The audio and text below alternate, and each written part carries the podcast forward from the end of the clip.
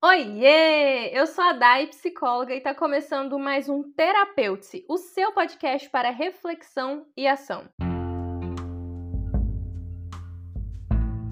O tema de hoje foi pedido por uma das nossas ouvintes: assertividade. Como deixar de ser passiva e me posicionar sem ser agressiva? A assertividade é esse caminho do meio. Primeiro vamos começar pelo básico.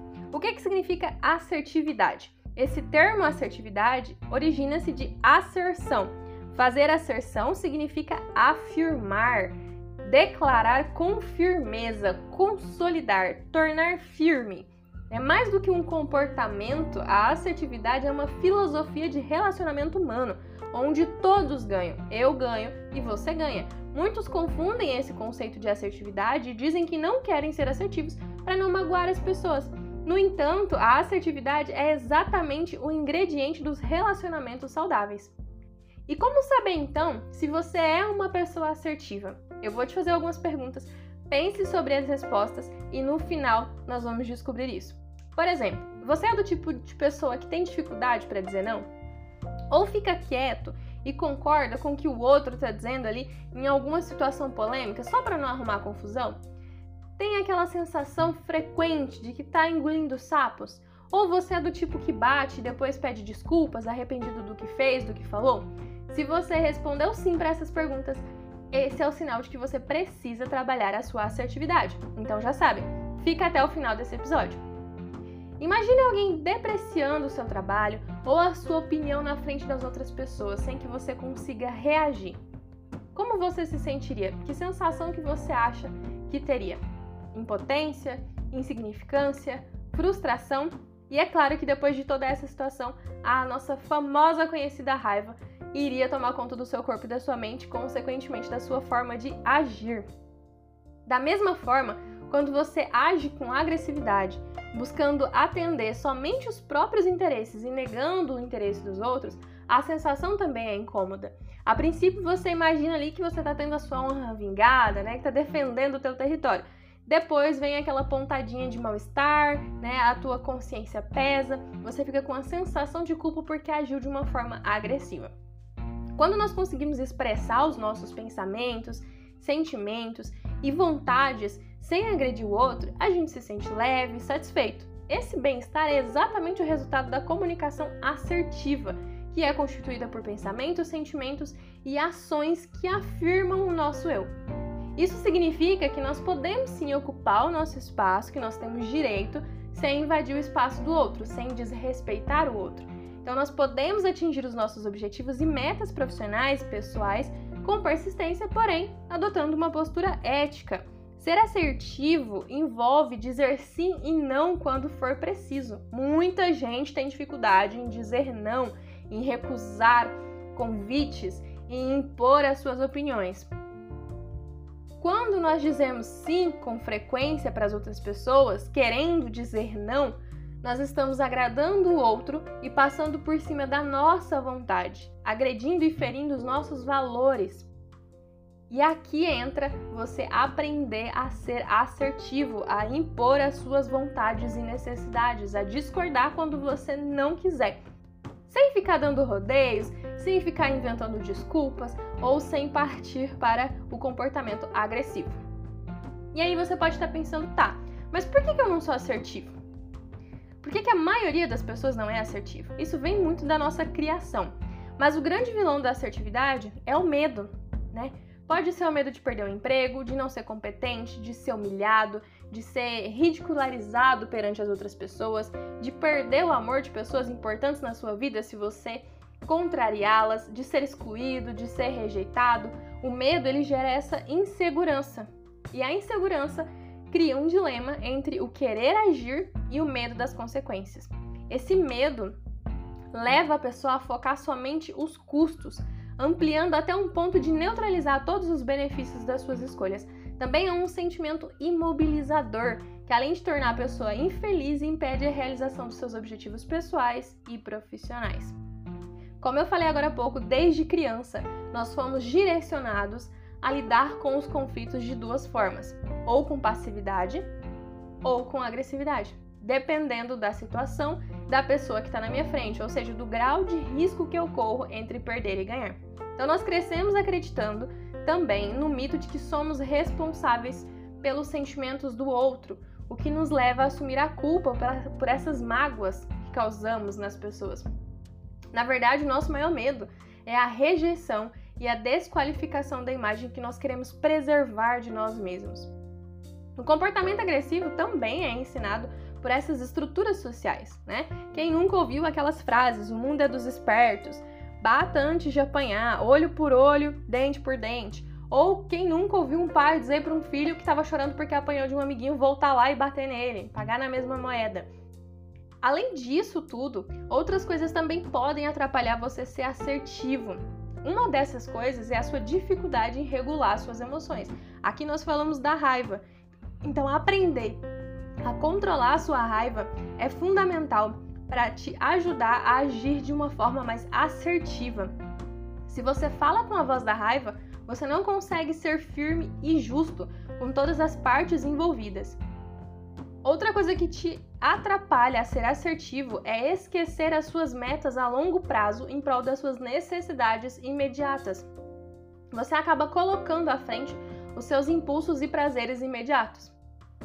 Outro ponto muito importante que te atrapalha a ser assertivo são os seus pensamentos e crenças. Aqui entra os mitos, né? Por exemplo, eu não mereço ter o que eu quero, por isso eu ajo de uma forma passiva. Se eu fizer um pedido, significa que eu sou fraco. Ou eu preciso saber se essa pessoa realmente vai aceitar antes de eu fazer esse pedido. Outra crença muito comum: não suporto alguém ficar chateado comigo. Outra que a gente escuta muito: dizer não é egoísmo. O pedido vai ser um incômodo, interpretado como um incômodo para outra pessoa. Estou incomodando. Outro, muito, outro mito muito comum nos relacionamentos é aquele assim: ah, eu não deveria ter que pedir, ele teria que saber o que, que eu quero. Eles deveriam saber que isso me chateia. Ou os outros deveriam me apoiar mais. Tem ainda aqueles que acreditam que se não forem agressivos, as pessoas não vão respeitá-las, não vão ouvi-las. Né? Isso tudo são mitos que influenciam na sua forma de agir, de ser, que te impedem de ser assertivo. E aí você deve estar pensando, tá, eu me identifiquei com tudo isso, mas e agora? O que, é que eu faço? Como é que eu me torno uma pessoa mais assertiva? E hoje eu vou te apresentar uma técnica da DBT, que é a terapia comportamental dialética, que é uma abordagem dentro da psicologia. Essa técnica é um acrônimo onde cada letra da palavra representa um passo a ser seguido. Como essa técnica vem da DBT, essa palavra ela é em inglês, então pega aí um papel e uma caneta para você anotar. A palavra que nós vamos utilizar é a técnica do Dear Man. Calma, você não precisa saber falar inglês que vai dar tudo certo, confia em mim. O primeiro passo e a primeira letra dessa palavra é o D de descrever, Aqui entra você simplesmente descrever a situação, se ater aos fatos, né, ao que você está reagindo. A ideia aqui é você não ter uma fala crítica e simplesmente descrever a situação. Então, por exemplo, a mulher vira para o marido e diz: Você me disse que chegaria para o jantar e chegou às 11. Isso é uma fala de descrever a situação, ela está se atendo aos fatos. Uma fala crítica seria: você nunca cumpre o combinado, você sempre chega atrasado, você não me dá explicações. Isso seria uma fala crítica que logo iria colocar o outro numa situação defensiva, numa posição defensiva. Então, a primeira letra da nossa palavra é o D, de descrever. Descreva a situação, apenas isso. A segunda letra é o E, de expresse. Aqui você vai de fato expressar a sua opinião sobre a situação. Então não presuma que o outro sabe como você está se sentindo. Por exemplo, é, continuando esse mesmo exemplo, né? A mulher poderia virar para o marido e dizer: Olha, quando você chega tão tarde em casa, eu fico preocupada com você. Percebe que aqui você não está fazendo nenhum julgamento do outro, você está simplesmente expressando e deixando o outro saber como essa situação te afeta, como essa situação te faz sentir. Você está dizendo sobre você e não julgando o outro, né? Ao invés dela virar para ele e dizer, olha, você não poderia fazer isso, isso é falta de respeito, isso seria uma posição de julgamento. Né? A letra A é a nossa terceiro passo, que é seja assertiva. Nessa etapa aqui é que entra você dizer o que, que você quer ou negar algo, né? Não presuma que o outro sabe o que, que você quer ou não. Então, por exemplo, nesse caso, a mulher poderia simplesmente encerrar a conversa ali e achar que o marido tinha entendido o recado que, olha, então você precisa me avisar quando você quiser, quando você for se atrasar. Então não espere o outro adivinhar o que você quer, o que você precisa ou o que você não gosta. Seja assertivo. Nessa etapa, fale o que você quer ou o que você não quer. Então ela poderia virar para ele nesse mesmo exemplo e dizer: Olha, eu gostaria muito que você me avisasse quando fosse atrasar. Então, aqui nós estamos sendo assertivos. A letra R do dear vem reforçar. Então, reforce antecipadamente aquela atitude que a pessoa tem. Então, por exemplo, ela poderia virar para ele e dizer: Olha, eu ficaria aliviada se na próxima vez então você me avisasse. E aí, quando o outro cumprir essa solicitação que você fez, reforce agradecendo, elogiando. Isso vai aumentar as, as probabilidades desse comportamento voltar a acontecer. O M vem de mantenha-se em mindfulness, que significa manter a sua atenção e foco nas suas metas, no que você quer, na mudança que você deseja. Né? Não se distraia, mantenha a sua posição. Mesmo se o outro te atacar, se o outro for agressivo ou tentar mudar de assunto, permaneça firme.